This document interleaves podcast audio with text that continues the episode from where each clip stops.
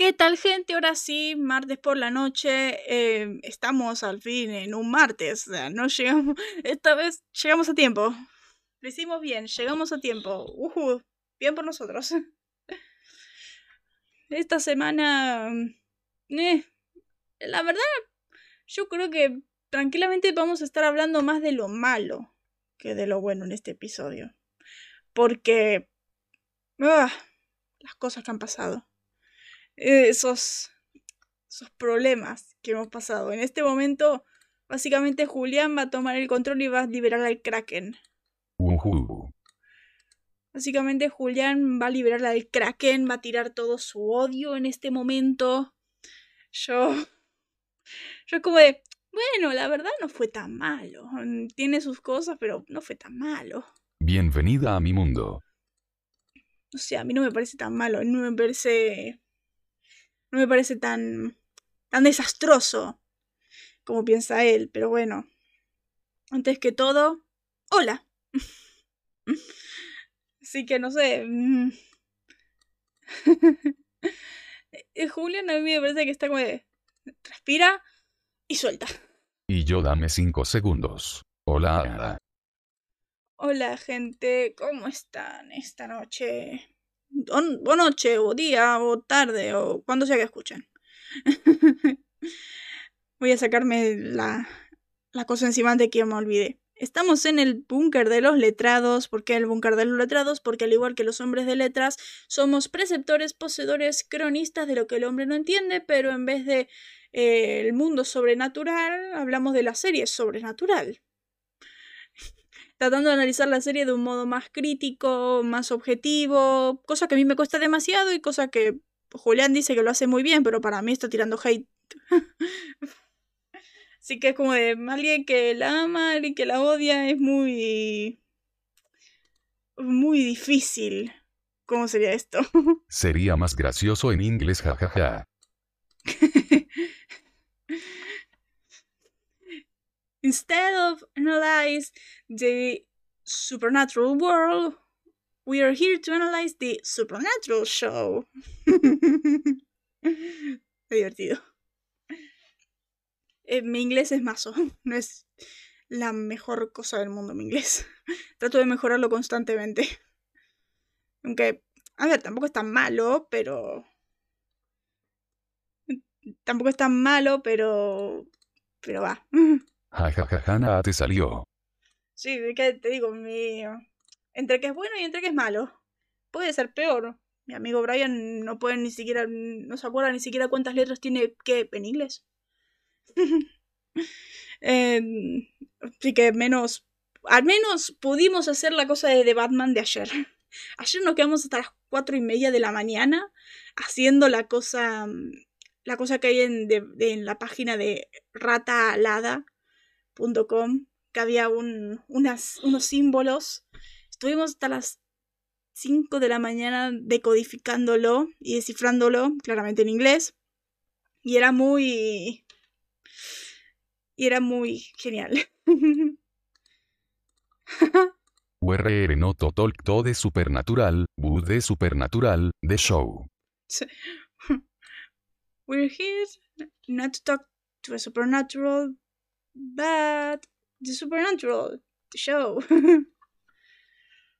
Esta serie tan magnífica que nos ha regalado tantas cosas que cada vez que cuento de modo anecdótico cosas que pasan en la serie, Julián le da un paro cerebral. La de, ¡Uy! Hay que llegar a eso. Oh, ¡Ay, que estoy! ¡Ay, que firmé! Se pone Julián cada vez que cuento algo en modo anecdótico. Todo el tiempo. Exactamente. Pero bueno, ya para, para que sepan de por qué estamos, por qué vamos a tirar hate, para los que no estuvieron el sábado, eh, cuando hicimos nuestro, nuestro visionado del episodio 15 de la tercera temporada, titulado The Time's on My Side, el tiempo está de mi lado, eh, básicamente estuvimos puteando un rato largo. Me da un... Estuvimos hablando un rato largo de la cosa, de qué pasó ahí. Me da un para que firme, itis. ¿Para qué firmé? Eh, tuvimos como de, ay, ¿por qué? ¿Qué pasó acá? Ay, ¿por qué? ¿Por qué escribieron esto? Ay, ¿qué hemos hecho para merecer esto?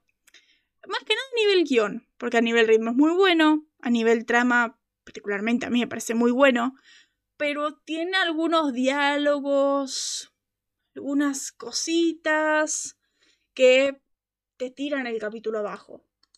Fuera de eso, mi capítulo, comillas, comillas de padre que gustó. En ese momento Luna me entendió. A ver, tampoco es como de quiero destruir CW por haber hecho esto, pero... Exacto, la idea no es mala. La idea no es mala. Se entiende el por qué estamos viendo esto en un penúltimo episodio de temporada. Porque sí, penúltimo episodio de temporada. ¿Por qué estamos viendo esta pregunta que se hacen Sam y Dean? ¿Por qué estamos tratando con lo de Vela? ¿Por qué estamos haciendo cosas? Es un pre-final de temporada muy obvio. Es como de, el siguiente capítulo no podemos hablar de Vela, no podemos centrarnos en Vela porque es básicamente un recordemos los que vimos básicamente los que vimos No hay descanso para los perversos, sabemos que es en chinga el capítulo. Pasan muchas cosas, todo el capítulo son pasan 30 horas, así que es todo en es en chinga. Así que no podían contar lo de Vela. Así que tenían que sacárselo de encima acá. Y me parece que lo hicieron bien. Lo malo es que lo de Vela siento que eclipsa un poco lo del Doc Benton. Pero lo entiendo. lo entiendo. Me hubiera gustado que lo de Vela se relacione un poco con lo, con lo del Doc Benton, pero también entiendo. Entiendo por qué, por qué hicieron esto. Y recordemos esto de que, otra vez, recortaron los capítulos, recortaron los capítulos, íbamos a tenerla más larga, así que no pudimos tener un capítulo entero para Vela y un capítulo entero para el Doc Benton. Básicamente meten cosas toda la temporada, y después están a lo Barry en exacto. A ver, no es que están a lo Barry es que el capítulo último, el capítulo último, es, eh, no hay descanso para los perversos, es, está hecho para estar en chinga es la presión de, mmm, quedan 30 horas, tenemos que hacerlo rápido, tenemos que solucionarlo, Dean ya está al borde del velo, se está a punto de morir, tenemos que actuar, tenemos que hacerlo rápido, tenemos que ir a buscar, tenemos que buscar a Lilith, tenemos que... Todo pasa, todo, todo pasa y, y estás llorando por la emoción de lo que pasa, por la tristeza. Es una montaña rusa de emociones, no hay descanso para los perversos. Así que entiendo por qué no porque tenían que dejar todo lo más tenían que dejar todo lo más claro posible para ese capítulo porque en ese capítulo es todo sobre Dean, el tema central es Dean, como fue toda la temporada, el tema central siempre fue Dean. En ese sentido está bien. El único que me molesta es el de Ghostface. Fuera de eso siempre tocaron el tema de Dean, ya que está perfectamente bien porque es el principal de la temporada se relaciona porque también básicamente Bella es como Dean, se está muriendo potencialmente. Exacto. Bella también firmó un trato, así que está muriéndose como Dean. Solamente que ella firmó tres semanas antes de la fecha de Dean. Así que por eso vemos... Exacto. Vemos una vela desesperada. Acá es lo que te decía esto del paralelismo entre los hombres muertos. Porque Vela eh, es, tuvo otro plan diferente al de Dean. El plan de Dean que estamos viendo ahora es un hay que matar a la persona que tiene mi contrato para liberarme de mi contrato. Del mismo modo que vimos en el Blues de los Cruceros, cuando Dean amenazó a la mujer que tenía el contrato, a la mujer que tenía los contratos, para que los liberen. Y terminó pasando, así que tienen un antecedente de que ha funcionado.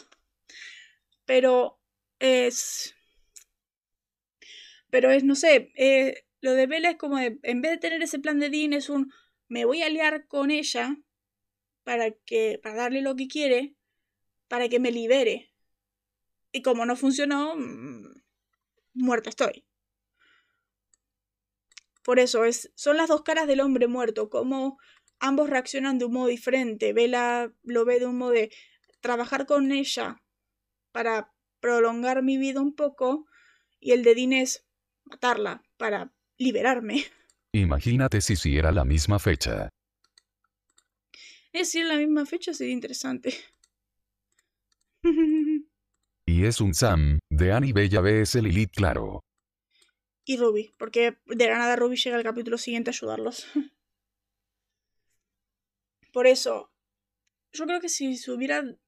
Yo creo que si se hubieran profundizado más en el paralelismo entre Dean y Bella, hubiera estado genial. Es que yo creo que el tema en este capítulo es. yo creo que el tema de este capítulo es esto de muy buenos conceptos. No hay nada. Es todo muy superficial. ¿Existía Ruby? Eh, Tampoco la vimos hace tanto, la vimos el 12.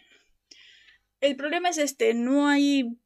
Es todo muy superficial, no hay una cosa tan grande, no hay una conversación tan grande como teníamos en otros capítulos, como teníamos en otros capítulos que hizo Cera. Eso es lo peor. Hablemos de lo que no dejamos de elevar. La conversación sobre la fe en el capítulo de Faith. La conversación sobre las pesadillas en el capítulo Nightmare. El... Todo esto. La conversación sobre...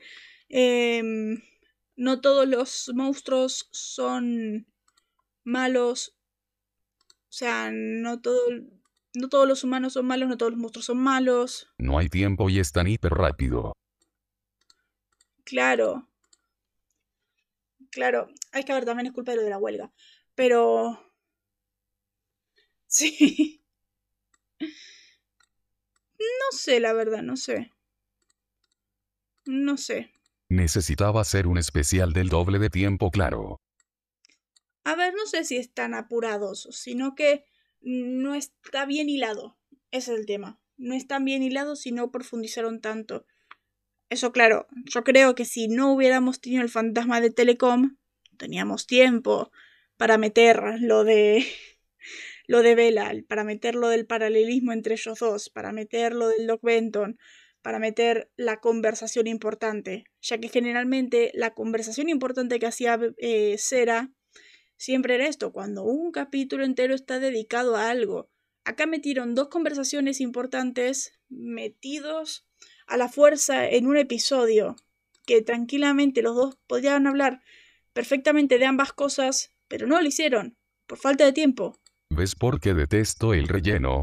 Sí, lo peor es que solamente fue ese de relleno. Si no, sería mucho mejor. Pero bueno, vamos a profundizar ahora con nuestro hate, diciendo que este episodio fue escrito por Cera. Sí, este episodio fue escrito por Cera, la misma que estaba halagando recién por Faith, por Nightmare y por Bloodlust. Sí, Cera. Esa Cera, la Cera que siempre profundizaba en esos temas, que hacía unos estudios del, del personaje, del título, los desarrollos, todo eso. Hizo esto. ¿Qué ha pasado, Cera? ¿Por qué? Ya esta última temporada estabas cojeando. A ver, me hiciste un estudio de personaje increíble con los niños están bien, pero. No sé. No sé. Mm, mm. Como dije, como caen los grandes. La verdad. Cierto. Sí, eso es verdad. Muy cierto eso. Le faltó tiempo, eso pasó. Le faltó tiempo para desarrollarlo todo, es verdad. Si no, yo creo que hubiera estado. Eh, fue escrito por Cera, que lo último que hizo fue Josin Velo. Josin Velo me parece.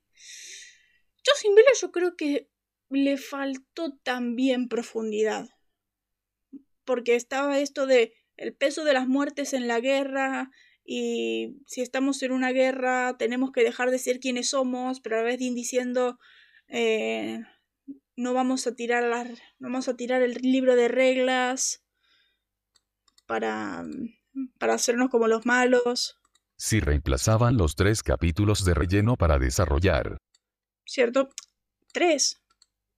Bueno, sí, tres. Ghostface, el Telecon y Sky in the Morning. Por eso, mm, yo creo que Cera últimamente no está profundizando tanto. Yo creo que yo sin Vero pasa lo mismo, esto de faltó profundizar en el tema de la guerra, que era un, un tema bastante importante en Sam, principalmente. Un tema bastante importante para el desarrollo de Sam. Ya que, bueno, vamos a ver en la 4 qué le va a pasar a Sam. Y bueno, y este episodio es dirigido por Charles Bison. Charles Bison, este muy buen director, que ha hecho unos capítulos muy buenos. Dean City. O sea, Charles Bison dirigió Dean City. Lo último que hizo fue Dean City. Que la dirección es muy buena, de hecho. Los planos son muy buenos.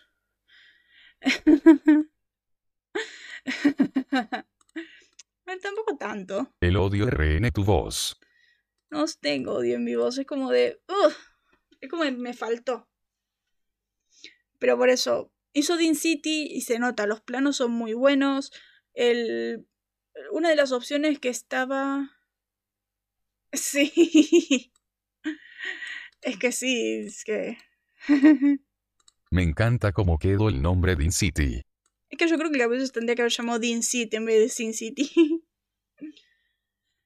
eh, se notan los planos, una de mis opciones para poner la portada, hay un plano en el que ellos dos están enterrando al Doc y se está alejando el plano y vemos la casa del Doc y su campera y una música aterradora sonando. Pero ese plano particular en la casa del Doc, ellos enterrando al Doc en su propio patio, donde se va a quedar ahí toda la eternidad, a no ser que alguien estúpido lo saque. Pero el plano ese me pareció muy bueno. Ajá. será enterrando su reputación.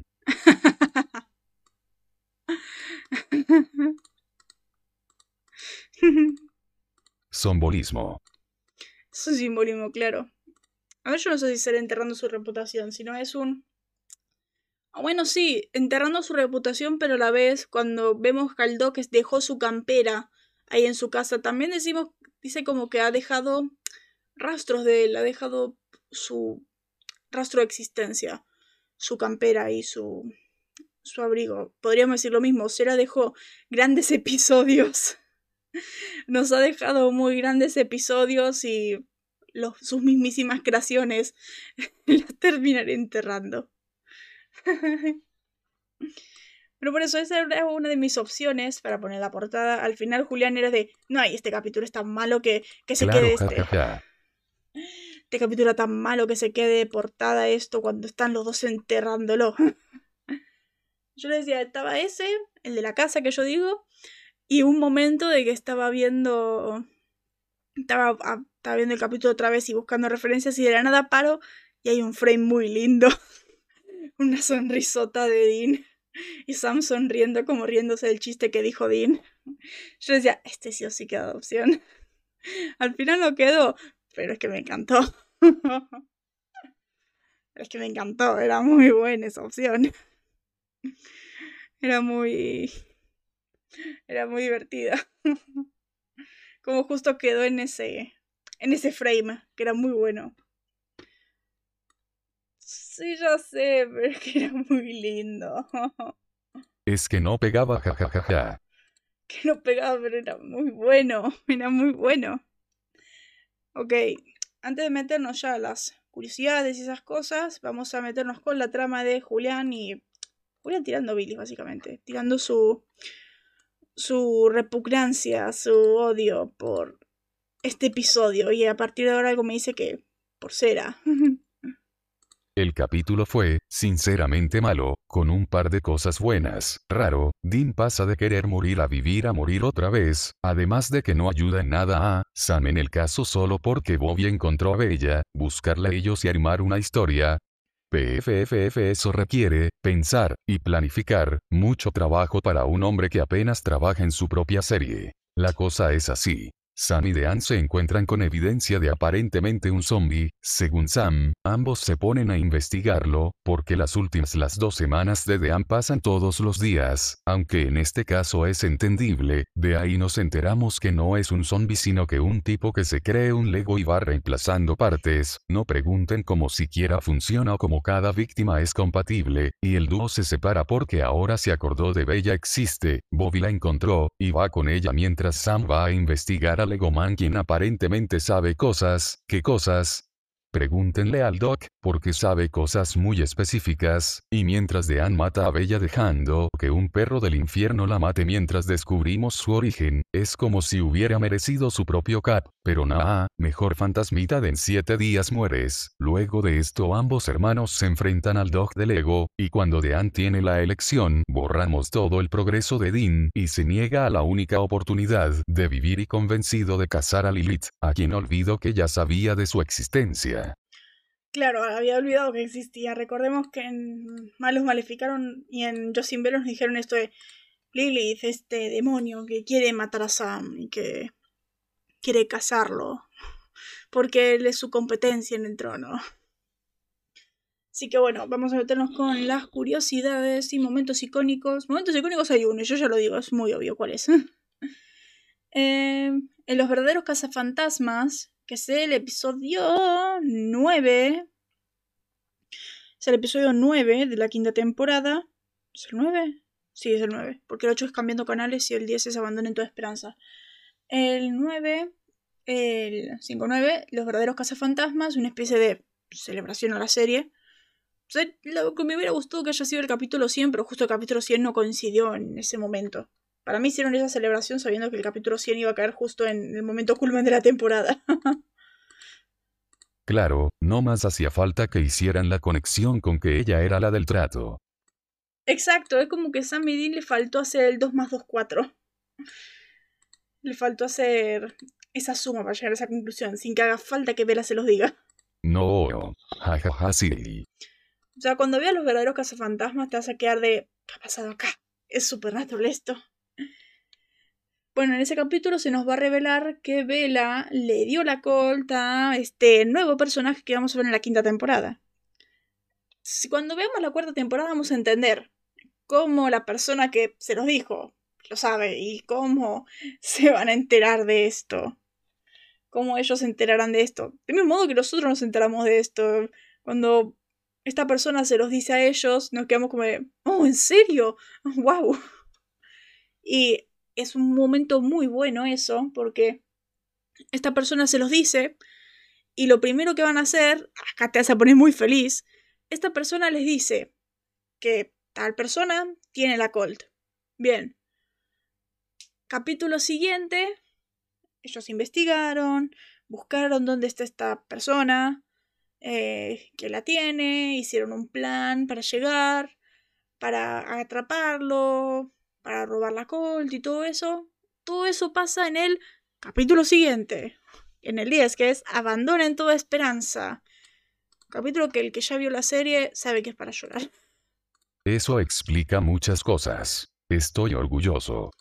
Que te dije en la quinta temporada. En la quinta temporada tiran toda la carne al asador. Tenían que hacer cosas. Y bueno, no sé en qué tenés que estar tan orgulloso porque es como de...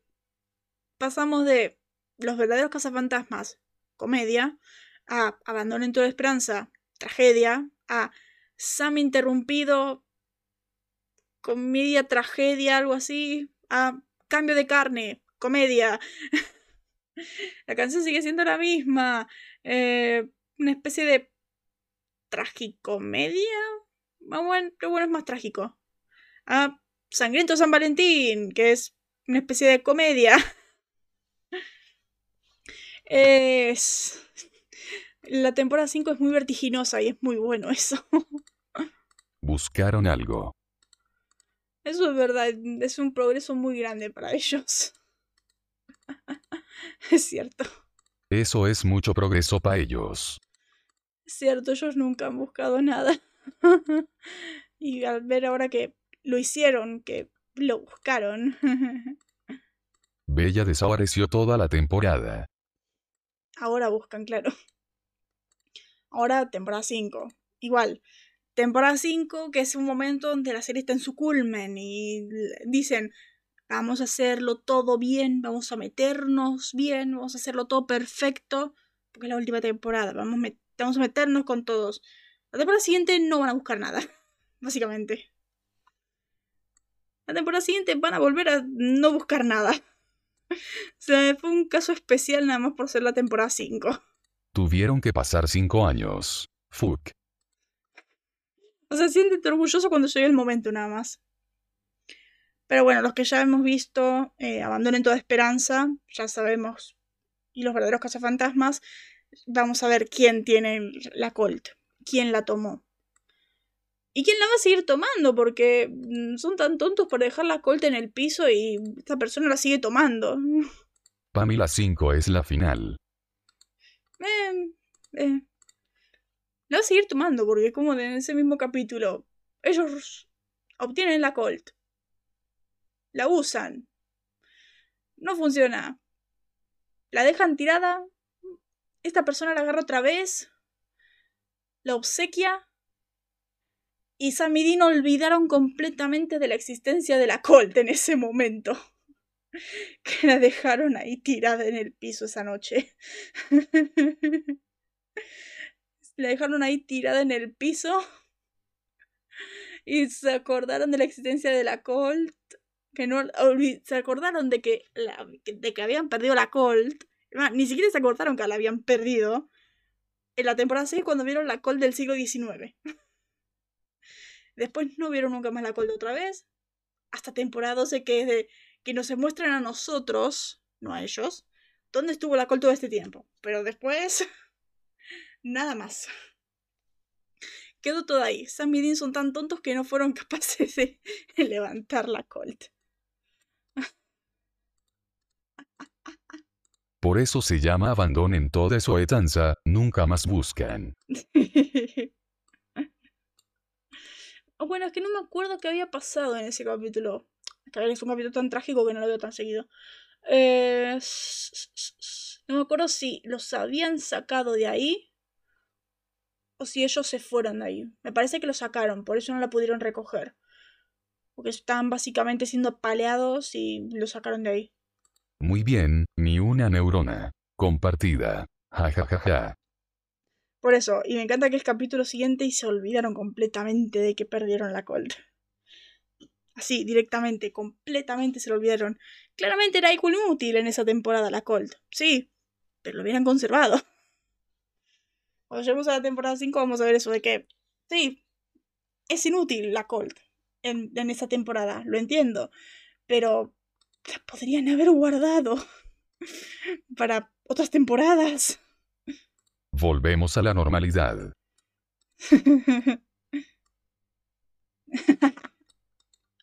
bueno, sí, eso es verdad.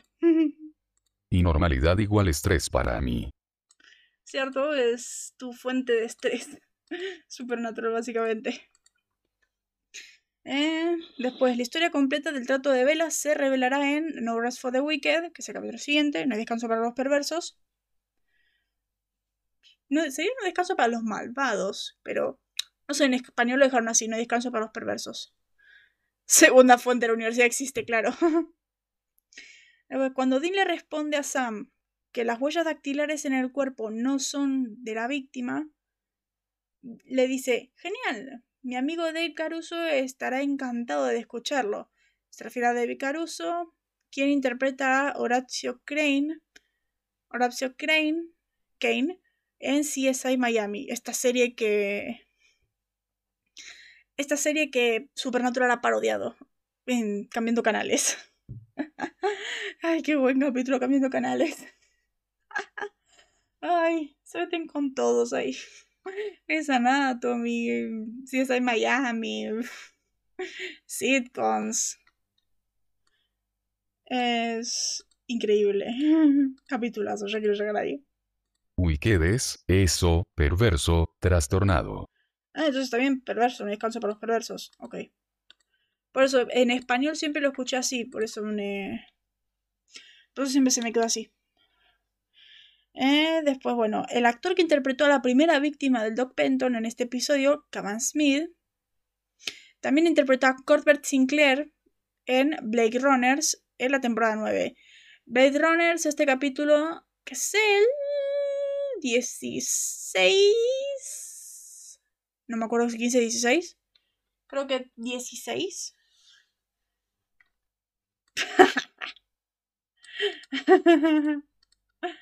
No. Blade Runners.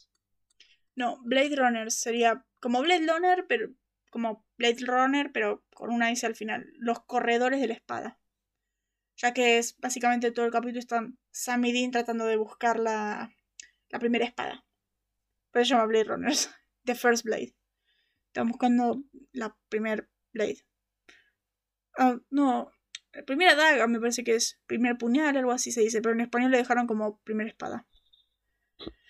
Eh, Colbert Sinclair, este personaje que a mí me gustó bastante, que es un hombre de letras, rebelde, que a diferencia de los hombres de letras normales, que eran bibliotecarios, que lo único que hacían era ver libros y ese tipo de cosas, Colbert Sinclair era el único que decía, vamos a crear experimentos, vamos a hacer acción, vamos a buscar cosas para cazar monstruos.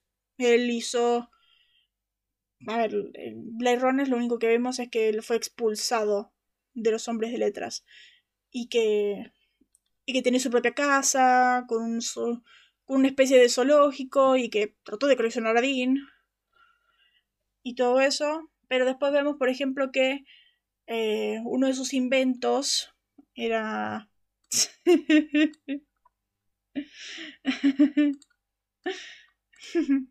What? What? Es que tenés que ver el capítulo. Tiene sentido. Vemos en la temporada 10 que tiene una serie de experimentos nuevos. Sam está buscando algún modo de buscar cosas. Tenía que buscar un encargo y el único modo de buscar y para encontrar una cosa que necesitaba lo tenía en su sangre, los letrados, que decía que Corbett Sinclair inventó la, la caja Werder del capítulo 19 de la temporada 10, el proyecto Werder, que era una caja que si tratabas de abrirla hacían unos hechizos, hacía un hechizo que hacía que las personas se maten, se, se suiciden. Y el único modo de abrirlo era con sangre de letrados. Por eso Sam la pudo abrir. Pero, mm, o sea, eso, Corbett Sinclair esta persona activa que quería cambiar el mundo, que quería hacer una solución. Básicamente fue expulsado por ser alguien más progresista y estar en contra de, los, de las ideologías de estos bibliotecarios. Después hizo cosas muy malas también, como haber sometido a una ninfa del bosque, como vemos en Las Holiday que es la última vez que aparece Corbett Sinclair. Es un personaje que a mí me gusta mucho. El... Es como el modo que vemos activamente a alguien que se revela contra los hombres de letras constantemente. Ya que siempre es como de hoy, los hombres de letras, esta figura de oh, los preceptores, poseedores, cronistas, lo que el hombre no entiende, los grandes que investigan y que tienen todas las respuestas a los problemas sobrenaturales. Los estadounidenses. Los ingleses son molestos los estadounidenses siempre han sido tan mitificados por... han sido tan mitificados porque fueron masacrados, pero él era el único que veíamos que estaba en contra. Nos odia. Nos odia. Además, puede ser. Puede ser. Puede ser, la verdad. Pero bueno, ya cuando lleguemos a temporada 9 en adelante y exploremos más la mitología de los hombres de letras, vamos a conocer a Corbett Sinclair y vamos a quedarnos felices. Yo al menos me quedo feliz porque me encanta cada vez que aparece ese personaje, por, por todo lo que cuenta, más que nada porque todo lo que vemos de él son flashbacks y conocemos más sobre la mitología de los letrados. Como son unos idiotas, básicamente. Como son unos idiotas por despreciar las, las ideas de, Corbett Sinclair. Después. Tienes una referencia de Walking Dead en este episodio. Después en el doblaje vamos a verlo. Desde la temporada 9. No. No me acuerdo si no 8. no. No me, acuerdo, me parece que desde la temporada 9. Desde la temporada 9 vemos flashbacks de cómo han sido los hombres de letras, básicamente flashbacks para justificar capítulos de relleno. para justificar estos momentos de, oh, mira, descubrimos algo nuevo en el búnker y tenemos un flashback de un problema que es causado y cómo Sam y Dean hacen algo para liberar el problema y tienen que lidiar con eso un capítulo. Ojo, ojo, no dije solo temporada 9. Ya detesto la temporada 9. Ojo, no es la temporada 9, es temporada 9 en adelante. Temporada 9 en adelante, hay al menos un capítulo por temporada que habla sobre eso, flashback de los hombres de letras y conocerlos más. A ver, solamente hay un capítulo. Estoy tomando de ejemplo un capítulo de esto de cómo hay un flashback para conocer un flashback para conocer el lugar y un problema que pasa en Slumber Party, que es el 3, no, 4 de la temporada 9, que es donde vemos a Dorothy y todos los temas estos del Mago de. Ya detesto desde temporada 9. y tenemos, solamente pasa esa vez, lo del flashback y abrir un lugar nuevo. Pero ya, por ejemplo, en el 17 de la temporada 9 tenemos un flashback conociendo a dos personajes más, conociendo el plan del villano a través de los flashbacks de los hombres de letras porque es un plan que se lleva cocinando un montón de tiempo. O en la temporada 10 este flashback de Corber Sinclair porque es algo importante que tiene que hacer, que ayuda y nos hace conocer el tema de qué tiene que hacer Sam en ese capítulo y que Dean se metió de prepo porque Sam no quería que se meta Dean porque yo le tenía miedo. Y así se ha ido cocinando mucho tiempo. Que básicamente desde que empezó Andrew Dab, la 12, esas cosas se fueron. Esas cosas se fueron y esas cosas dejaron de importar porque Andrew Dab básicamente metía cosas nuevas y una que otra vez metía una que otra cosa de nostalgia.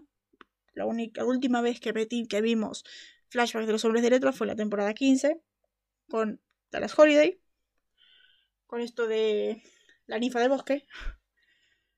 Pero. Que básicamente lo mismo que Slumber Party, pero mm, más divertido. Pero ya vamos a llegar nuestra. Ya vamos a llegar al punto de quejarnos de Andrew Dabb. Andrew es nuestro equivalente a, a Eric Wallace en Flash. Pero no tan malo. Mm, tiene sus guiones buenos tiene sus momentos buenos y sus guiones buenos. Hay temporadas que las temporadas me gustan en sí. Hay decisiones de cortar algunas tradiciones que a mí no me gustaron. Cortaron cosas como los viajes en el tiempo, cortaron cosas como los flashbacks, cortaron cosas como mm, el bajaron un poco los capítulos con invitaciones con gente con más personajes secundarios, bajaron bajaron las tradiciones con Dab y eso me molestó un poco, más que nada. Después, bueno, los antagonistas del capítulo son el Doc Benton y Bella Talbot, que es, sí, con las dos tramas. Eh, esta es la última aparición de Logan Cohen como Bella Talbot. Más que nada yo creo que porque en ese momento ya estaba empezando The Walking Dead y ella, se, ella entró en la serie con Maggie. Así que claramente a lo mejor no tuvo tiempo para volver a rodar en Supernatural, porque yo creo que la intención siempre estuvo de volver a traerla. Del mismo modo que desde que Jeffrey D. Morgan entró a The Walking Dead no hubo más oportunidades de hacerlo. De hecho, su intención era, de, era revivir a Jeffrey a, a John en la temporada 12 y no pudieron porque estaba porque estaba con Monigan en The Walking Dead. Así que no pudieron hacerlo, tuvieron que eliminar esa trama no voy a decir nada. Y. Y por eso, más que nada, por el tema del tiempo. What? ¿Revivirlo? No voy a decir nada más. No voy a decir nada más porque si no estaría expoliando a la temporada 11. Eh, después, esta es la primera aparición de Steven Williams como Rufus Turner. Rufus Turner, este. Em, perdón. Rufus Turner, este cazador, compañero de Bobby, que es el equivalente a Dean. Rufus es el equivalente a Dean, Bobby es el equivalente a Sam como cazadores. Son la generación previa a Sam y Dean. Vemos como... Acá vemos nada más a Rufus como un ermitaño. Pero por suerte más adelante vamos a ver cómo aparece y cómo vuelve a trabajar con Bobby. Y, y volvemos a ver cómo trabajaban ellos una cosa que siempre me quedé con ganas es ver una serie de Bobby y Rufus haciendo casos juntos. Eso hubiera sido genial. Así de cazadores en los viejos tiempos, antes de, de las cosas como hacían Sam y Porque de hecho, en el capítulo este que hacen un paralelismo entre cómo eran ellos y cómo son Sam y Dean ahora, el resolver los casos, como que los tenés a ellos con sus libros, con pizza y todo eso, mientras tenés a Sam y Dean con tablet, computadora, comida china. Así como más que nada por el cambio del tiempo. Son básicamente los mismos modos de trabajar, las mismas estrategias, pero el, con el paso del tiempo. Además del hecho de que ellos tenían libros y Bobby y Rufus tenían libros y escribían sus diarios. Escribían sus diarios de cacería y Sam y Dean, ya sabemos que Sam y Dean se basan en buscar en internet y en ver los diarios. O sea, básicamente Sam y Dean viven del legado que han dejado los cazadores de la generación anterior. Ja, ja, ja, ja, genial. Más rudimentario. Es... Yo te digo, es... Sería genial ver algo así. Nunca escriben. Sam y Dean no escriben nunca. Sam y Dean no tienen diarios. Sam y Dean no tienen diarios. Sam y Dean viven haciendo el diario de John. Sam y Dean viven viendo el diario de John, viendo los diarios de Bobby. Nunca han creado ellos mismos diarios. Nunca han tenido bitácoras de sus cacerías. Yo creo que primero que nada porque todo lo que han conocido es gracias a... Todo lo que han conocido y todo lo que han aprendido lo han visto en el diario de John y en el y a los diarios de Bobby. Así que no nunca les hizo falta escribir algo nuevo. Además de que ya estaban sus cosas y acontecimientos inmortalizados en otro lugar. Aunque ellos mm, en ese momento no lo sabían. Bueno, acá Lilith se menciona nuevamente en este episodio por Vela. Esto de que ella tiene su contrato, su nombre es Lilith y todo eso. Eh, on My Side es el nombre de una canción de Rolling Stones. Como siempre estamos con las referencias a, canciones, como ya acostumbramos en Supernatural. No, dije, no hay descanso para los perversos, no me acuerdo de qué canciones, pero me suena muy familiar. Eh, esta es la segunda vez que Sam realiza un exorcismo de memoria. Ya vamos a llegar al doblaje, con lo que me molesta ese exorcismo. Esta es la primera vez que un forense les pide a los hermanos que muestren sus placas en la pantalla. Sí, quiero ver sus placas. bueno, sí, es verdad. Lilith vuelve al plano de la existencia. Lilith vuelve al plano de la existencia. Como de... es verdad. Eso es verdad, eso es verdad. Primer forense con neuronas. Eso es verdad. Los demás eran de, bueno, confío en usted. ¿Cuál es su fuente? Créeme. Después, hoy es la última vez. La última vez que vimos a Vela fue en Yo sin Velo. En el principio de Yo sin Velo, con la inmortal frase de Dean de Voy a atraparte, querida. ¿Sabes por qué? Porque no tengo nada mejor que hacer. Aparentemente sí tuvo cosas mejores que hacer porque recién ahora fue atrapada y ella misma se dejó atrapar porque usó un, nombre, que ya tenían de ella. Eh, justo fue con un amigo de Bobby. No sé, como de... Tampoco son tan buenos buscando porque ella misma se dejó atrapar. Eh, después, estos son míos. Hoy estamos en Erie, Pensilvania, es donde transcurre el caso. Después el de. El de Rufus y Bella es en Canaan, Vermont, me parece que es Vermont. Después me encanta este momento de que Sam y Dean torturan al demonio de un modo muy serio. Este momento de ¿Quién tiene mi contrato? Quiero un hombre.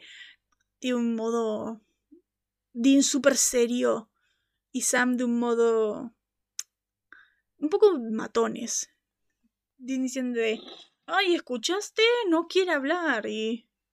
Y Sam de. Ay, sí, lo oí.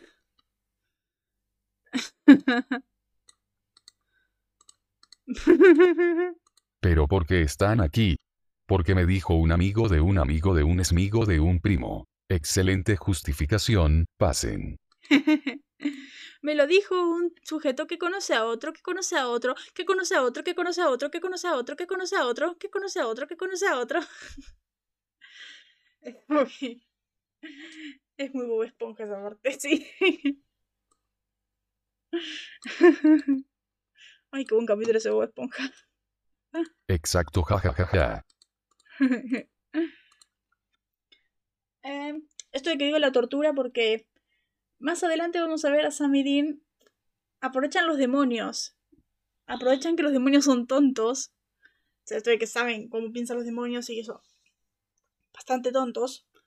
Para manipularlos.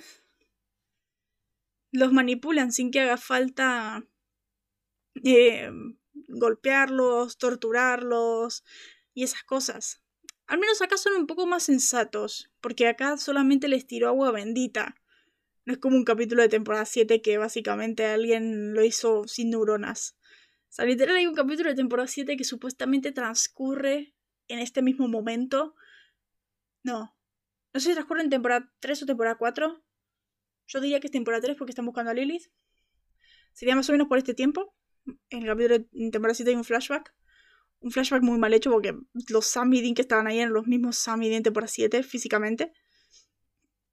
Y el... acá estaban siendo sensatos, tirando solamente agua bendita, sabiendo que hay alguien bajo dentro de ellos.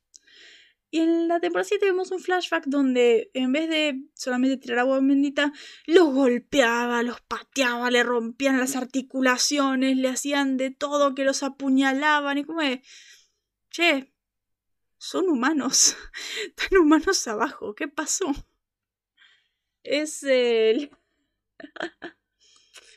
es como que es, pierde las neuronas a medida que pasan las temporadas y eso es lo peor porque si tuvieran inteligencia deberían ser más creativos con cómo torturan como el anime. Claro. Claro, eso es verdad. Si tuvieran más inteligencia serían como el anime que mm, hacían de todo. Eh, eh, eh, Acá. Se ve que Dean después del episodio anterior, entendiendo que solo ellos lo pueden salvar, esta parte de él, solo yo puedo salvarme, y yo, dice Sam. y yo. Qué buen momento. ¿Quieres un poema? No, ya lo arruinaste. Solo ellos lo pueden salvar, se puso a trabajar para ver quién tiene, su, tiene en contrato. Aunque si pensaran un poco sabrían que Lilith lo tiene. Esta demonio superpoderosa que quiere muerto a Sam. Es como de... es como que Mm, le faltará un pensar. Habla. Saca una motosierra. Pero no hay un... Cállate. Es muy... Es muy feo que hacen cosas mira y es como, ¿qué hicieron acá? ¿Qué pasó con los considerados?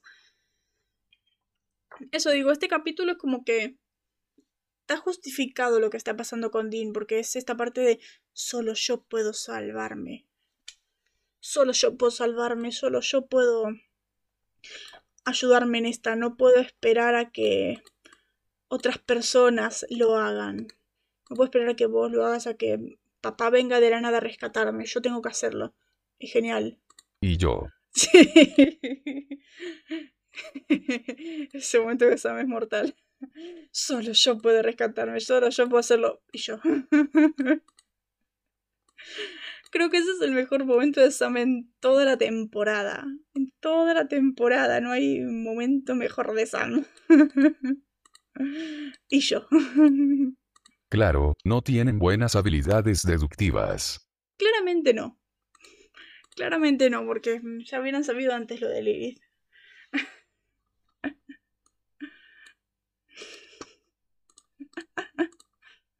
Ja, ja, ja, ja, sí, y yo. Sammy. y yo, Sammy 2008. Después, de los creadores de una abuela estaba teniendo llamadas eróticas con su esposo que murió en Corea, llega stripper sofoca a hombre con los muslos. es muy buen titular. Es muy buen titular de diario, pero lo mejor es que es muy. es muy supernatural. El hecho de ser tan. tan escatológicos en ese sentido, tan. tan así. Tan, o sea, venimos de lo de la, abuela que tenía más eróticos con el tipo. Es muy supernatural. Me encanta. Me encanta. Vi esa titular. Vi que dijo su titular y me caí la risa. Después, bueno, volvemos a nuestra sección de los caraduras Winchester. Y hoy tenemos a Dean diciendo: Has estado en modo salvar almas por meses y ahora que faltan tres semanas te interesas en cazar zombies. Y sí, es Dean diciéndole a Sam que está distrayéndose de la trama principal. Sí, y esto fue la sección Los Caraduras Winchester.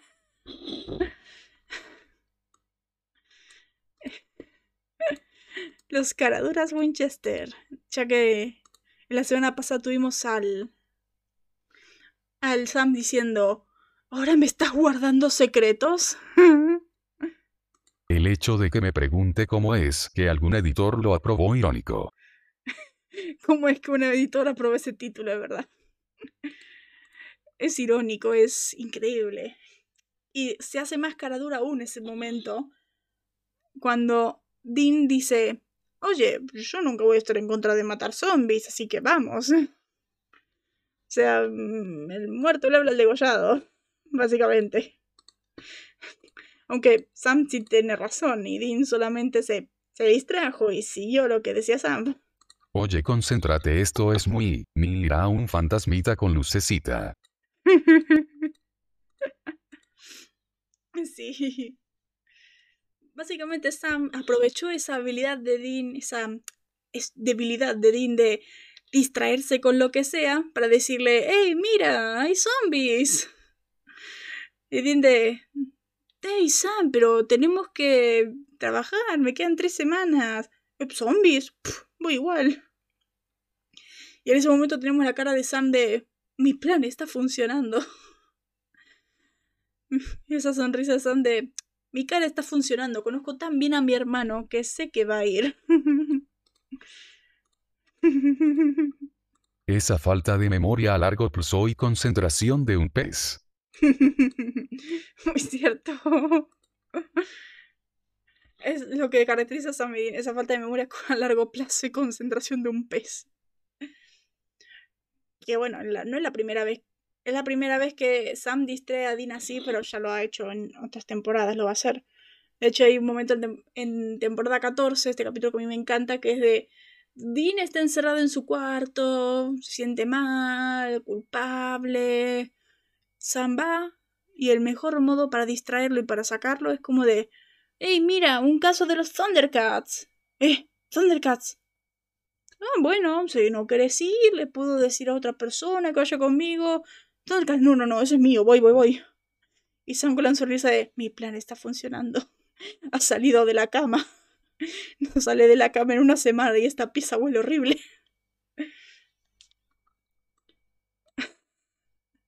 Mm, bueno, eso es verdad. sí. Describí a Sammy Desn en 12 palabras, jajajaja. El que tiene falta de memoria a largo plazo y la concentración de pez, sí. Bueno, esto que ya dijimos de faltan tres semanas y vos estás acá buscando zombies. Por cierto, faltan tres semanas para terminar la temporada. sí, es cierto. E-, es verdad, esa parte. Sam extorsionador Winchester. extorsionador Winchester. Es que sí, yo creo que desde más adelante o desde acá que Sam es una persona más fría. Así que puede manipular tranquilamente. A lo mejor también es referencia eh, a Nevermore cuando dice eso de yo puedo hacer que las personas hagan lo que yo quiero, soy mucho más inteligente, entonces ¿por qué te necesito? Solamente el libro que es buenísimo. Eh, faltan tres semanas, así que por lo tanto, llamada a larga distancia que no dice tiempos, transcurre entre inicios de marzo e inicios de abril, porque recordemos que Ghostfacers transcurre un 29 de febrero. Y sabemos que el final de temporada es un fines de abril, digamos fines de abril por ahí, así que sería entre inicios de marzo e inicios de abril. Eh, es que el momento en el que la cara de Sam, el momento que logra arrastrar a Dean es buenísima. Después, este momento que yo creo que básicamente describe a Julián, el policía diciéndole, así que son policías y tontos. Y de, disculpe, no, no, somos muy inteligentes. Sí, claro. y Julián diciendo, no, no, querido, no. Son policías y tontos.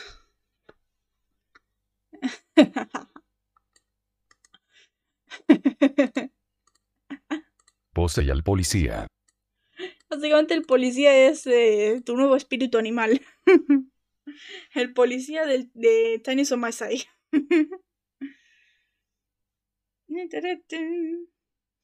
Bueno, este yo me acuerdo que estuve muy segura cuando lo dije el sábado, pero no me acuerdo bien lo que dije en el podcast que hicimos del cómic.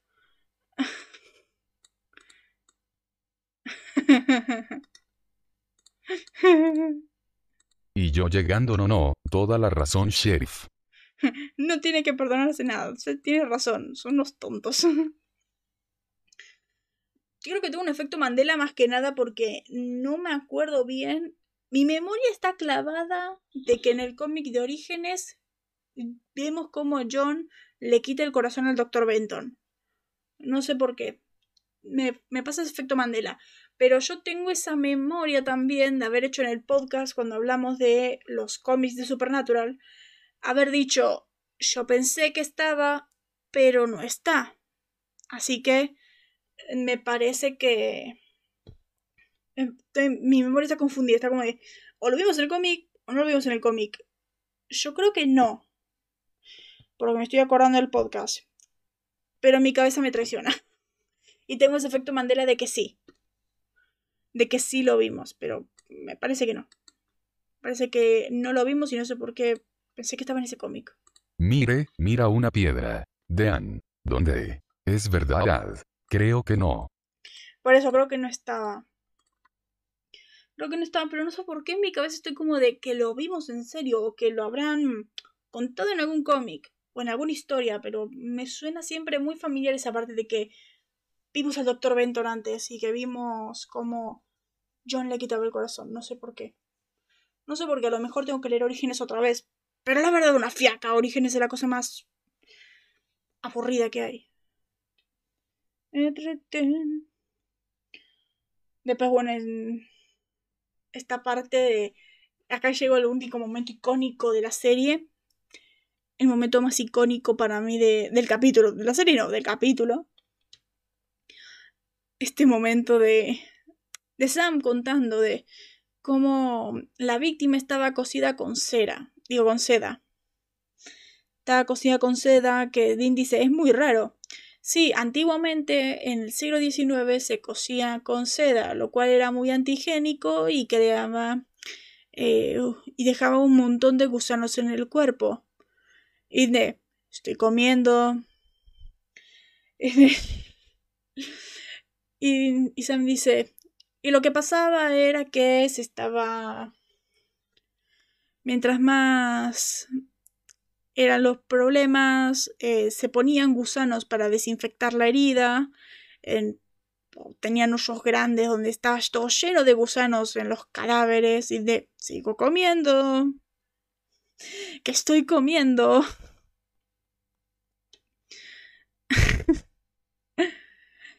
Em, y esto, y después en el final esta parte de que, eh, que habían encontrado un pozo lleno de vísceras, eh, materia fecal y, tripas. Y están diciendo, ¿ya no tienes hambre? Con una sonrisa. ¿Ya no tienes hambre? Y de, nah, no puedo enojarme contigo. Ese es el momento más icónico de todo el capítulo, es buenísimo. Estoy comiendo.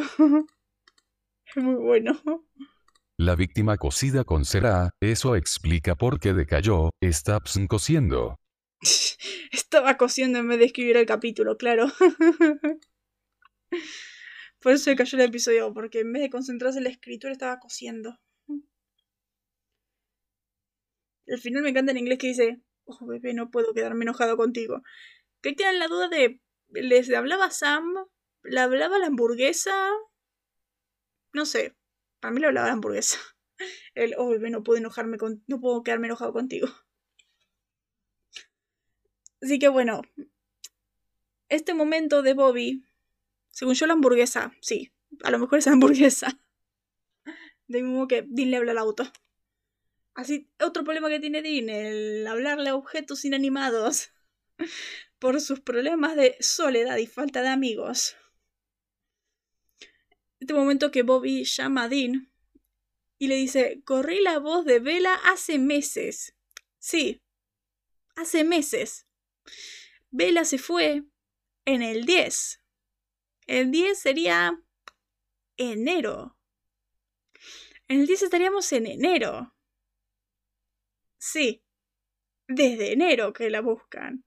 Estamos en marzo. Estamos en marzo. Pusieron esa búsqueda hace tres meses. Y recién ahora apareció. Porque Bella quería.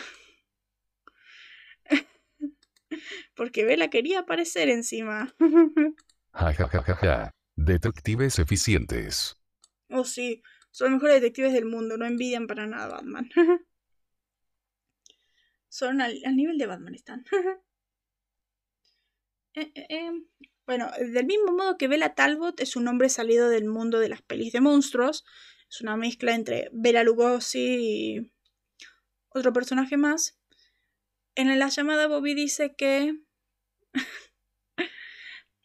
Bobby dice que encontró, que Rufus encontró a esta chica británica que decía que tenía el nombre Mina Chandler. Mina Chandler también es una referencia a las pelis de monstruos.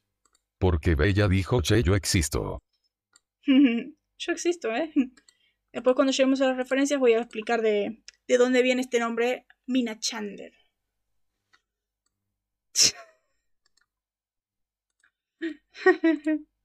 Rufus, Rufus no es un perro. No, Rufus es un personajazo. Es un personajazo supernatural. Eh, bueno, este momento en el de que Dean va a la casa de Rufus, le lleva el whisky azul, como dice Bobby. Este whisky azul que recordemos en la temporada 6, que que Rufus y Bobby apostaron algo. La temporada 6 que dice que Rufus y Bobby apostaron algo que era un Baku. Que el espectro que está enfrentando Rufus era un Baku y, y Bobby decía que era otra cosa. ¿Era ahí o era en otro momento? No, era en temporada 11, ahí está. En un momento eh, encuentran en lo de Bobby esta botella de, de whisky azul en temporada 7. No sabemos de, de dónde es y cuándo se la da Rufus. Pero dice, bien hecho idiota, ganaste esta vez R, que sería Rufus. En temporada 11 vemos cómo le dan esa, cómo Rufus le da a Bobby esa botella de whisky azul. Esa parte de, yo te dije que era un fantasma. Y Bobby de, no, es un come almas. Y todo eso. Termina ganando Bobby. Es en este capítulo de temporada 11 de Casa Asegurada, este del paralelismo. Y vemos ahí cómo se lo gana esa botella. Por eso whisky azul es algo muy importante para Rufus y de hecho él dice, yo ya solamente me emborracho con esto. Que es un din, en cualquier momento iba a decir, yo solamente me emborracho con mi whisky de plástico. Pero bueno, este momento de cuando entra, lo de Rufus y todo eso, eh, Rufus le dice a Dean, te quedan tres semanas, ¿para qué preocuparte en vela? Y dice, ¿cómo sabes eso? ¿Cómo sabes eso? Y Rufus, yo sé cosas. ¿Cómo sabes eso? Yo sé cosas. Hoy la palabra mágica es yo sé cosas. Eso es lo que más molesta del capítulo. La palabra mágica es yo sé cosas. La cosa más vaga que puede existir en el mundo es la excusa para, para esto. O otro más. Él sabe cosas que solo él sabe. O sea, una cosa es que él explique esto de que en Londres se utilizaba la oreja, se utiliza la oreja como una especie de huella dactilar también, y acá es como pudo encontrar a Vela y, y poder ver su expediente y todo esto. Perfecto, todo bien. Lo que no tiene sentido es esta parte de te quedan dos semanas. te quedan dos semanas que haces buscando a Vela. Es como de, a ver, podés saber que Dean tiene un trato. Eso lo puedes ver. Porque, como yo le decía a Julián antes, un hombre muerto se puede reconocer. Como en Flash, que mm, Ramsey le decía a Barry, ya reconozco un hombre muerto y vos también sos un hombre muerto. Y los dos se, tenían ese paralelismo de que ambos eran hombres muertos y ambos reconocían eso. Un hombre muerto se puede reconocer, una persona desesperada que está luchando por vivir, como Dean. Pero la cosa es, ¿cómo, cómo ve que le faltan tres semanas? ¿Cómo ve que le quedan tres semanas al trato? Segundo, ¿cómo sabe que es un trato? O sea, una cosa es un hombre muerto, pero puede ser cáncer, puede ser... No sé, puede ser... SIDA, no sé, puede ser cualquier cosa. Mm, para decir... Eso. Exacto. Porque tiene los ojos de Shinigami. Claro, tiene los ojos de Shinigami que le dice cuánto, en cuánto tiempo va a morir. Eso es verdad. Pero no sé, es muy raro. Lo mismo pasa con el Dr. Benton, de yo sé cosas. lo que me molesta tanto de ser en este episodio, que es lo que hace que el capítulo sea malo, es esto de el yo sé cosas, el dar excusas tontas todo el tiempo, dar decir esa cosa, la cosa más tonta del mundo que, se puede decir. Em, bueno, pasa este momento de, de Rufus diciendo, ¿por qué estás buscándola? Ella no te va a salvar, es lo que nos ganamos siempre por tener esta vida, aunque te salves, algo más va a venir a atacarte, porque mm, gente como nosotros no puede tener un final feliz. Esa es la frase importante. Gente como nosotros no puede tener un final feliz. Ese es básicamente el eslogan de Supernatural. es básicamente el eslogan de Dean. Dean todo el tiempo dice esa frase. Es básicamente lo que lo que ve cada vez que uno de sus amigos y colegas mueren. Gente como nosotros no puede tener un final feliz. Y es básicamente lo que dice Sam todo el tiempo. Por eso el yo voy a morir luchando. Porque gente como nosotros no puede tener un final feliz. Es un eslogan, es lo que dice Rufus. Y eso demuestra más porque Rufus es igual a Dean. Y el mismo Rufus dice, vos serías como yo. Si vos sobrevivís a esto, vos vas a ser como yo. Es... Es genial.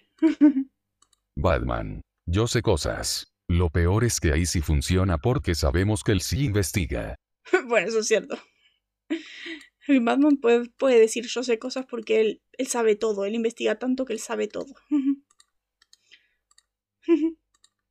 es genial. Por eso, el gente como nosotros no puede tener un final feliz es básicamente el por qué esta serie es una tragedia. Porque es. Porque todo el tiempo Sam y Dean enfrentan a la muerte, tienen que ver a todos sus amigos morir, tienen que ver a sus seres queridos morir todo el tiempo. De eso es lo que trata Supernatural. La Además de ser la familia, que es lo más importante desde el día uno, es esto de luchar por el libre albedrío, eh, la, la, tragedia, esto de que alguien puede morir en cualquier día. Algo que tiene Supernatural es eso de... Eh, a diferencia de la Roverso, que las personas si mueren, mueren en el final de temporada, en Supernatural cualquier capítulo alguien puede morir están casando con algunos amigos, cualquiera puede morir en ese momento. Los mismos Amidin pueden morir en cualquier momento. Eso es lo que hace. Eso es lo que hace Supernatural una comedia. Así que. A la persona que esperaba un final feliz en esta serie es imposible. Porque ya esa frase de gente como nosotros no puede tener un final feliz. Ya marcó ahí el destino de la serie. Ja, ja, ja, ja. Una tragicomedia. Aparte de rápido y furiosos. lo de la frase. Bueno. Pero esa muerte no importa, así que no cuenta. A ver, las muertes de ellos importa porque siguen mostrando de que son misiones tan. son casos tan peligrosos que ellos pueden morir en cualquier momento. Tienen esos problemas en cualquier momento. Hay en la temporada 5 se los puede perdonar porque tienen esta como especie de impunidad pero más adelante, si mueren, eso tiene consecuencias. Sus muertes tienen consecuencias. Y básicamente, ya no importa su muerte, sino porque Eh, porque tienen esa debilidad, como dicen, como dicen Mystery Spot. Esto de que ustedes son su debilidad y los malos lo saben. Siempre van a sacrificarse el uno por el otro y siempre van a revivirse. Es lo que pasa. Cada muerte tiene su consecuencia porque cada vez que ellos tratan de resucitar al otro, pasa eso. Tratan de resucitar al otro, hay una consecuencia. La consecuencia generalmente es el problema de la temporada. Generalmente es el problema de la temporada esto de lo reviví. y esto anda mal. Como ahora. Dean revive a Sam. Tenemos todo este problema en la temporada de que Dean va a morir. Dean en la siguiente temporada va a volver. Nos van a explicar por qué volvió, para qué volvió y todo esto. Sus muertes tienen razón. Eso es lo que digo. Y es perfecto. Ya después con Andrew Dabb se vuelven un chiste, pero sus muertes generalmente siempre tienen razones de ser siempre tienen razones de ser, así que eso es lo que, lo que hace esta serie una comedia, que siempre se enfrentan a la muerte todos los días y cada cosa que pasa tiene consecuencias. Eh, eh. Después, bueno, creo que esta es la segunda vez que vemos a Sam rentando un auto. o sea, después de ver en algunos capítulos que Sam ha robado autos. Sam ha robado autos. Vemos este capítulo y el anterior de Sam rentando los autos. O sea, Sam súper legal. Excepto con Andy. Con Andy. De temporada 2. ¿Qué pasó ahí? No me acuerdo. Grand Sam Auto. Grand Sam Auto, sí. Es que, bueno, vos viste que ellos roban los autos y ese es mi hermano. Ah, sí, el ejército. Excepto con Andy, sí, claro, con Andrew Daves. Es una. Eh, con Andrew Daves cuando pasa esa parte que yo te digo de. Pasa esta parte que yo te digo de que Dean ya se suicida porque. Porque ya no le importa, porque va a revivir. No tiene consecuencias el hecho que reviva, nada más. Revive te ponen esta excusa de es que son importantes y los reviven igual. Pero son, ya, ya no es tan grande y tan importante con Dab. Ya la serie pasa a ser otra cosa. Eh. Después, bueno, esta cabaña donde se esconde el Doc Benton cuando va Sam. ¿De qué voy a quedar pelado? claro. Donde se esconde el Doc es la parte de arriba. En la parte de arriba, esta entrada. Cuando entra Sam, la cabaña me parece que es la misma del set de Hollywood Babilonia. ¿Viste en Hellhaisers 2? Muestran en este set que están los adolescentes tontos haciendo esta especie de exorcismo. Bueno, la cabaña esa es la misma, donde Sam entra y todo eso. Y la parte de abajo, que es donde está el. está la cosa, donde la, ata la gente, todo eso, es el mismo lugar donde tenían a Dana Schultz. Tenían al fantasma este en los sospechosos usuales. Creo yo. El de abajo no estoy tan convencida, pero el de arriba sí. Los Hollywood Babilonia sí. Bueno, este momento que vos mismo lo dijiste, Julián, todo eh, no te asustes, Sam. Y es como, ¿cómo sabes quién soy? Yo sé. Seguimos con la palabra mágica de, yo sé cosas. Bueno, será. Vos sabés cosas. Vos querés que todo el mundo sepa cosas. Hoy no es el día de explicar cosas, dijo Sera Gamble. No vamos a explicar nada. Vamos a dejar todo el yo sé cosas. Tiene sentido esta parte que diga de tu padre, me arrancó el corazón, leí su diario. Ahí sí, pero ¿cómo sabías que se llamaba Sam? El Doc es inteligentoso. Sea, ¿cómo sabía que él se llamaba Sam? Lo, del diario, lo del padre, sí, perfecto, bien. Pero, no sé. Eh, otra frase para jodernos a todos.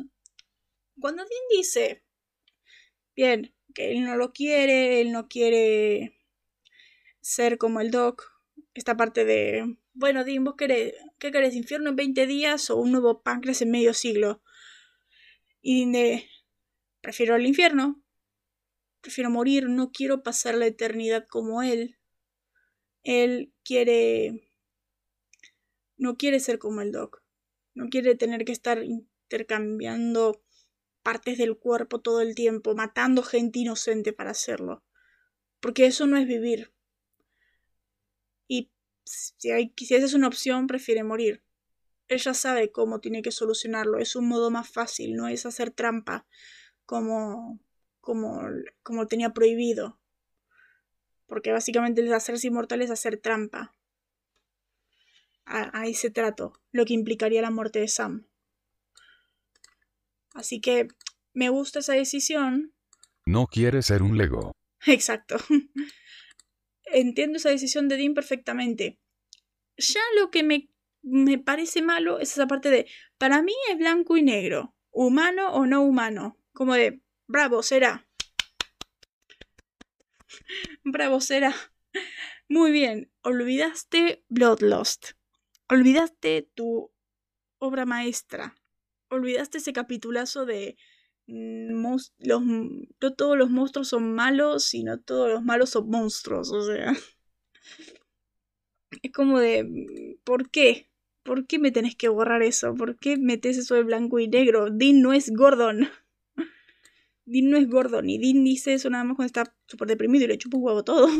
Exacto. Por eso dije que borramos el progreso. Pero igual el progreso lo llevamos borrando hace un montón de tiempo. Ya nadie se acuerda de Bloodlust. Ni siquiera la misma cera parece. Y después, bueno, una pequeña observación, esta parte de...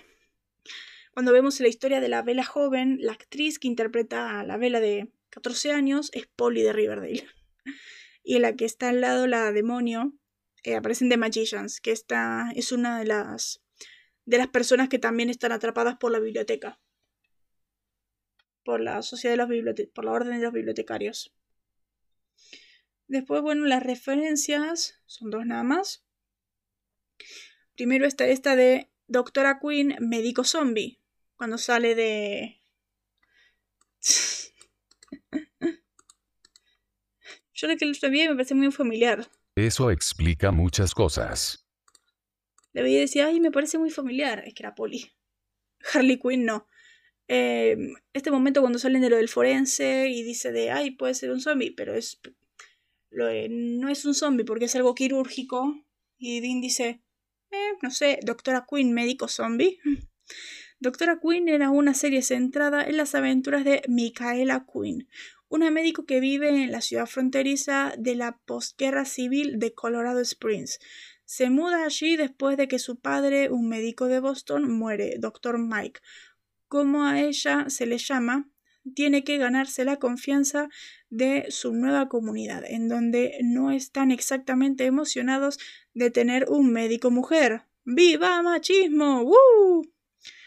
Lo único es que Dr. Mike es un abiertamente humanitario, apoyando a las minorías de Colorado, teniendo compasión por camareras, prostitutas. La lucha de la doctora Mike es amplificada por el hecho de que ella también cuida a tres niños huérfanos y se enamora de un hombre de las montañas escarpadas pero atractivo, el elusivo Soli. Una serie que es como se nota que no voy a ver en mi vida. La trama tiene la cosa que menos me llama la atención en la historia. Y menos con esa parte de ¡Woo! Machismo, ¡Woo! Por cierto, feliz día de la mujer.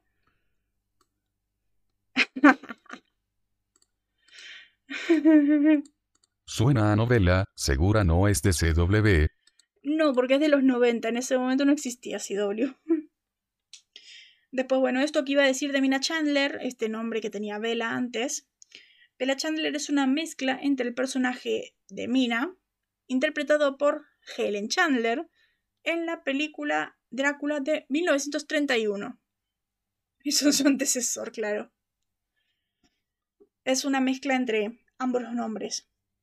Después, bueno, uno de soundtrack. Seguimos manejando no solamente con score. Y vamos al doblaje. El doblaje que sería este. Después, bueno, empiezo con esto que me está quejando, que me molesta siempre últimamente el doblaje. Que es esta cosa asquerosa, molesta, de que el exorcismo en español nos lo están metiendo como balbuceos. Nada más faltaba esta parte de omnis empresario mundus spiritus. Cuando en inglés ya es el de siempre, es el que estamos súper acostumbrados a ver.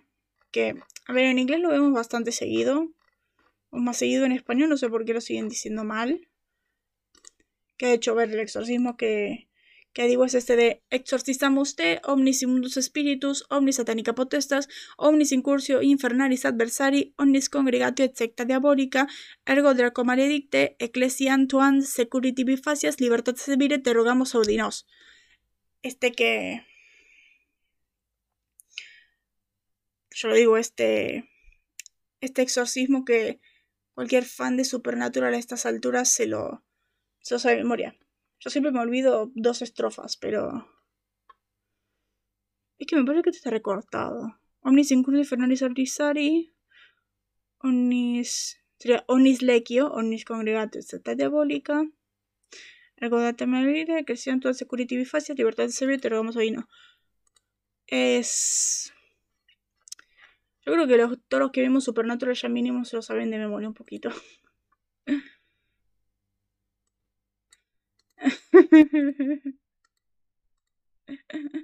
Omnis empresario GHHJDTFR Chiefs GSDFDZXGFS algo en latín. Y el demonio se retuerce. De risa.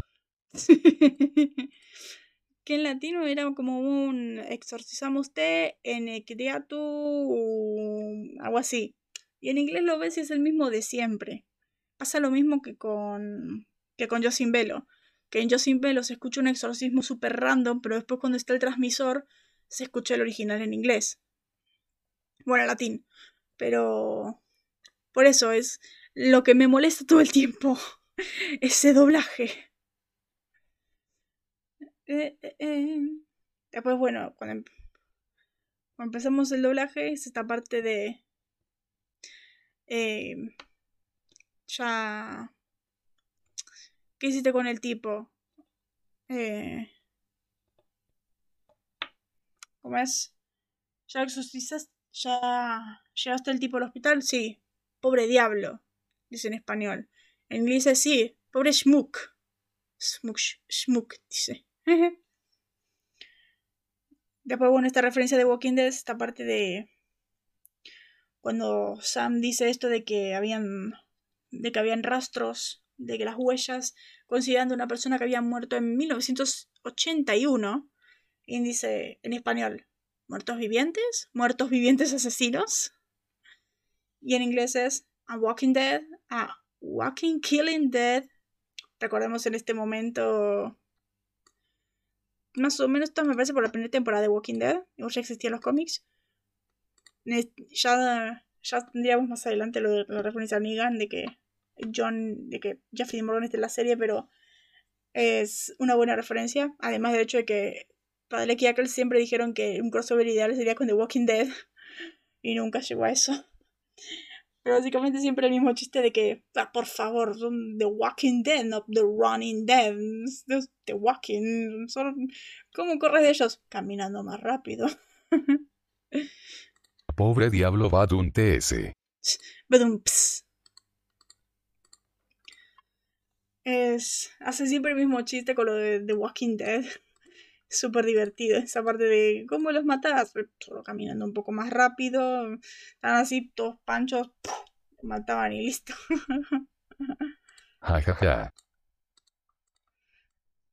Que claro es. Caminata rápida. Y zafas. Claro. Igual los zombies en Supernatural han sido tratados como gente un poco más inteligente. Eran como personas normales que poco a poco iban perdiendo la, la conciencia, iban cediendo ante sus necesidades primarias de cerebros. Eh, eh, eh. Está lloviendo, me parece. Estoy escuchando, está lloviendo. bueno, pues en español, esta parte de fue removido por alguien que sabe usar el bisturí cuando ven esto de que no es un zombie, es alguien que sabe usar el bisturí. En inglés dice fue removido por alguien que sabe usar el escalpelo. El escalpelo y el bisturí, yo pensé que eran diferentes, pero son sinónimos. Pero en inglés dice scalpel, sería escalpelo.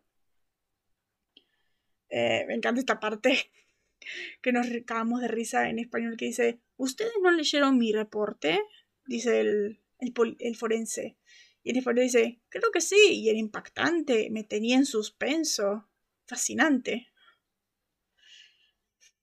Sí, en suspenso, es fascinante.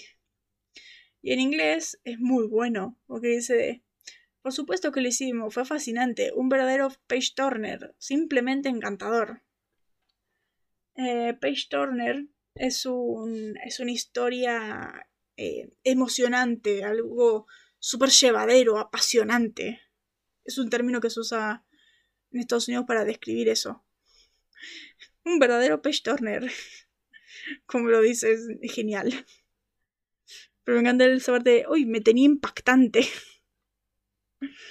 Era impactante, me tenía en suspenso. sí, eh, impactante. Buenísimo. Ja, ja, ja, ja, ja. Pasa páginas. Claro, en pasa página más rápido. claro, es impactante como Smallville. Impactante. Eh, eh, eh, bueno, por otra parte que me encanta el, que en español está esto de estoy comiendo, que estoy comiendo. Primero, en español dice primero estoy comiendo y después que estoy comiendo. En inglés dice dude, I'm eating. La segunda vez no lo cambia, dice solamente más fuerte. Dude, I'm eating. cuando, cuando Sam empieza a hablar con él sobre los gusanos y todo eso. Y después en, en español dice esto de, ah, no me enojaré contigo. Y en inglés dice, oh baby, no puedo que me enojo contigo. I can't stand mad. Amo a Dean. ¿Qué es esto? que vos decís que le dice la hamburguesa eso. Después este que te decía es cuando dice, cuando Bobby dice Rufus Turner, en español dice Dean, suena como un barco a vapor. En inglés, Dean dice, suena como un Cleveland Steamer. Yo buscando que es un Cleveland Steamer lo busco así. Eh, el que tenga algún problema, eh, por esto yo dejo, siempre dejo los programas en, en explícito y nunca he hecho para niños, porque el Cleveland Steamer, traducido del inglés como vapor de Cleveland, yo pensé que era un jugador de Steam con de Cleveland. El Cleveland Steamer es un término coloquial usado en Estados Unidos para describir una forma de cropofilia, cuando alguien defeca en el pecho de su pareja. Es horrible. Y como Dean lo usa así, tranquilamente. Por eso dije que era un asco. Un asco. What? es...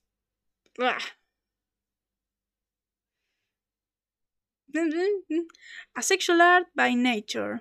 Fetish. Es un fetiche. the Cleveland steamer is when one person crabs on another person's chest and, very important, then sit down and rocks back.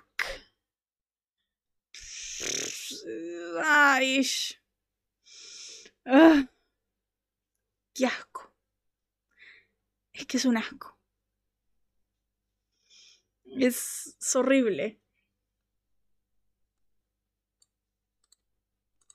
Sí, ya sé, por eso es un asco. What? ¡Qué asco! I can understand you. You can understand me, porque es un asco.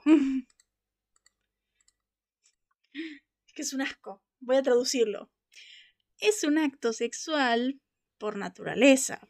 El Cleveland Steamer es cuando una persona caga en el pecho de otra persona y, muy importante, eh, se sienta y rueda de nuevo y es horrible.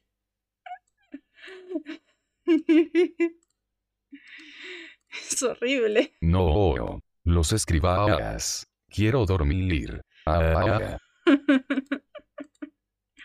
es horrible. A ver, Eh, yo me acuerdo el sábado cuando decías, quiero dormir, cuando veías lo de los corazones siendo arrancados en este capítulo. ¿Qué puede ser más asqueroso que esto, la verdad? Qué bueno que esto fue cambiado en español a un barco a vapor, porque qué asco, qué asco. Qué asco. Ojalá que Dean no haga eso. Ojalá que Dean nunca lo haya hecho con Lisa. Es. ¡ah! Eh, em.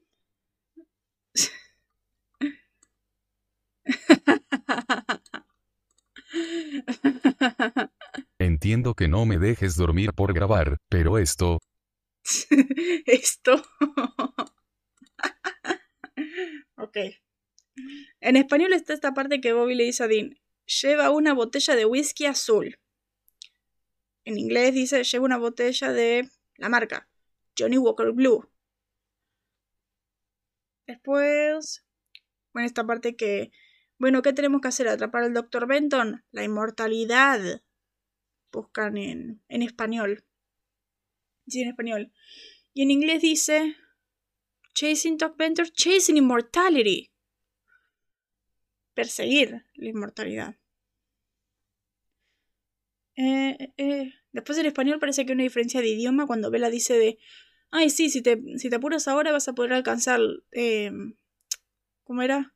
Ay, sí, si querés te lo llamo. ¿Hablas árabe? Dice en español. En inglés dice. Eh, si querés lo llamo. ¿Hablas parsi? Parsi es un idioma que no se habla nunca en Estados Unidos. Lo mencionas mucho, pero es como un idioma muy difícil. Lleva una botella de porade, pero metela en una botella de whisky. Lleva una porade, pero metela en whisky una botella de whisky. Y después esta parte que básicamente me parece que referencia a los Simpson, porque dice en español eh, la frase esta de ¿qué prefieres? Eh, ¿Infierno en 20 días o un, un páncreas nuevo en medio siglo?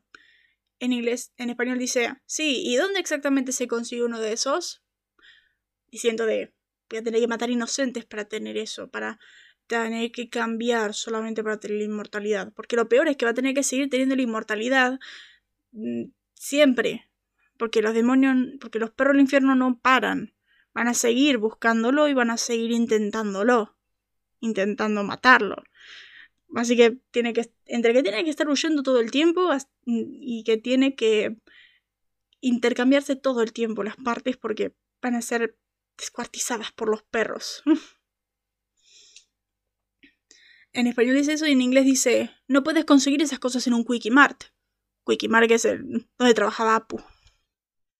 El supermercado donde está Apu. Esas cosas, no se puede conseguir un páncreas en el Wiki Mart. Después, bueno, la audiencia de este episodio es de 2.55 millones. Una audiencia que me parece que ha bajado un poco. En el Skull tenemos 2.63 millones y, y este episodio tenemos 2.55. Igual por suerte para el final de temporada sube a 3. Pero bajó, igual tiene sentido. tiene sentido, la verdad. Y en cuanto a Smallville, en 8 de mayo tenemos 3.99 millones. Ha subido. Por alguna razón, ha subido. por alguna razón en Smallville ha subido. Me hacen caso. Claro, como decir que es malo, no. No, no lo ven.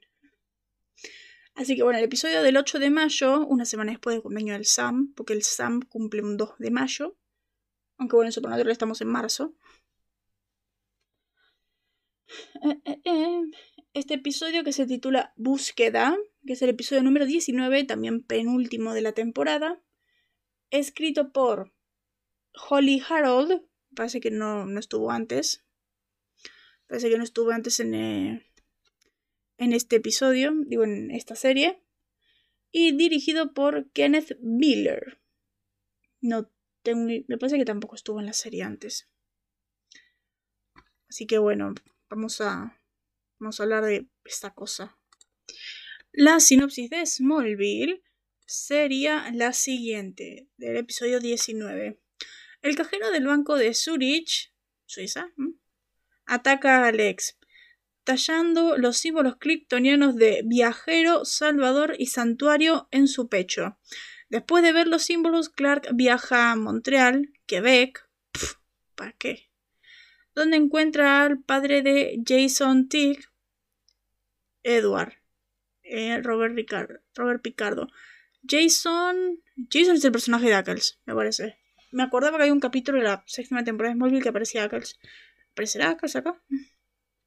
El único miembro sobreviviente de Veritas. Edward considera a Clark que no es un salvador e intenta matarlo para que el ex no pueda controlarlo.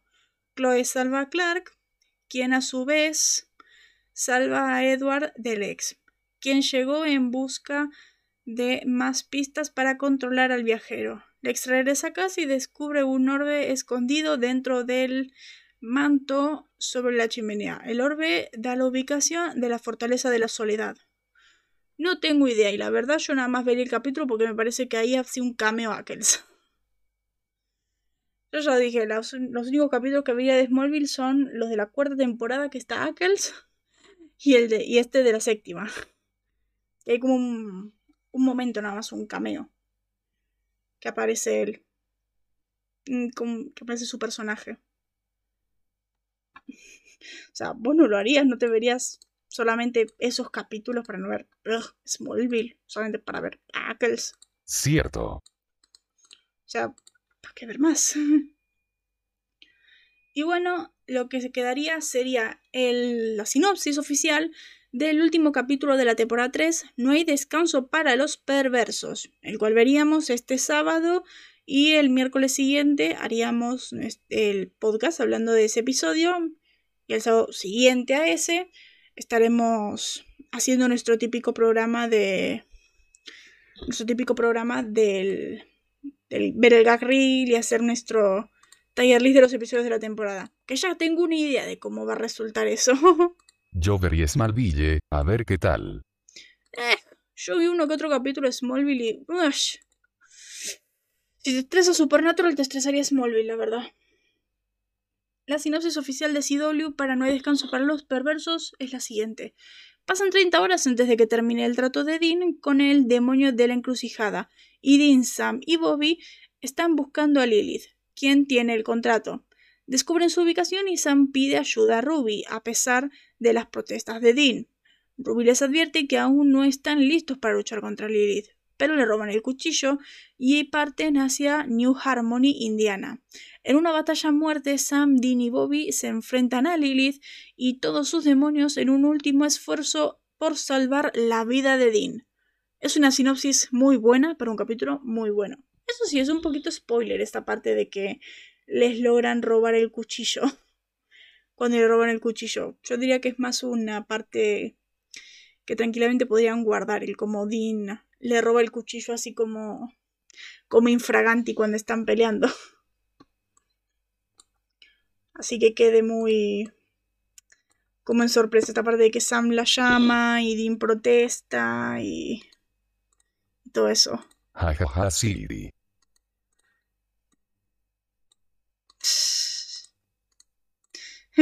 SHHH no sabemos quién. ¿Quién? Ruby. no existe esa. Senda que no aparece. Así que bueno, eh, eso había que decir para el capítulo siguiente. Vamos a ver el sábado lo que sería el final de la temporada 3. Si lo ven, me van a ver llorar, porque yo lloro siempre durante, en el final de temporada 3. Yo lloro siempre en, No hay descanso para los perversos. Es un capítulo que, que me puede, me puede ir mucho. Y lo van a ver cuando lo veamos. A mí me destruye. Hay una escena particular que me destruye. Y por eso. Imaginación colectiva. Claro. Así que bueno, eh, suscríbanse, compartan y síganos para mm, seguir nuestra belleza de contenido sobrenatural y seguir con esta serie que tanto nos encanta. Ya estamos a punto de empezar la cuarta temporada. Vamos, que faltan nada más nueve temporadas más. Falta menos que cuando empezamos. Así que eh, nos estaremos viendo la semana que viene, o el sábado, depende cuando nos miren. Bye.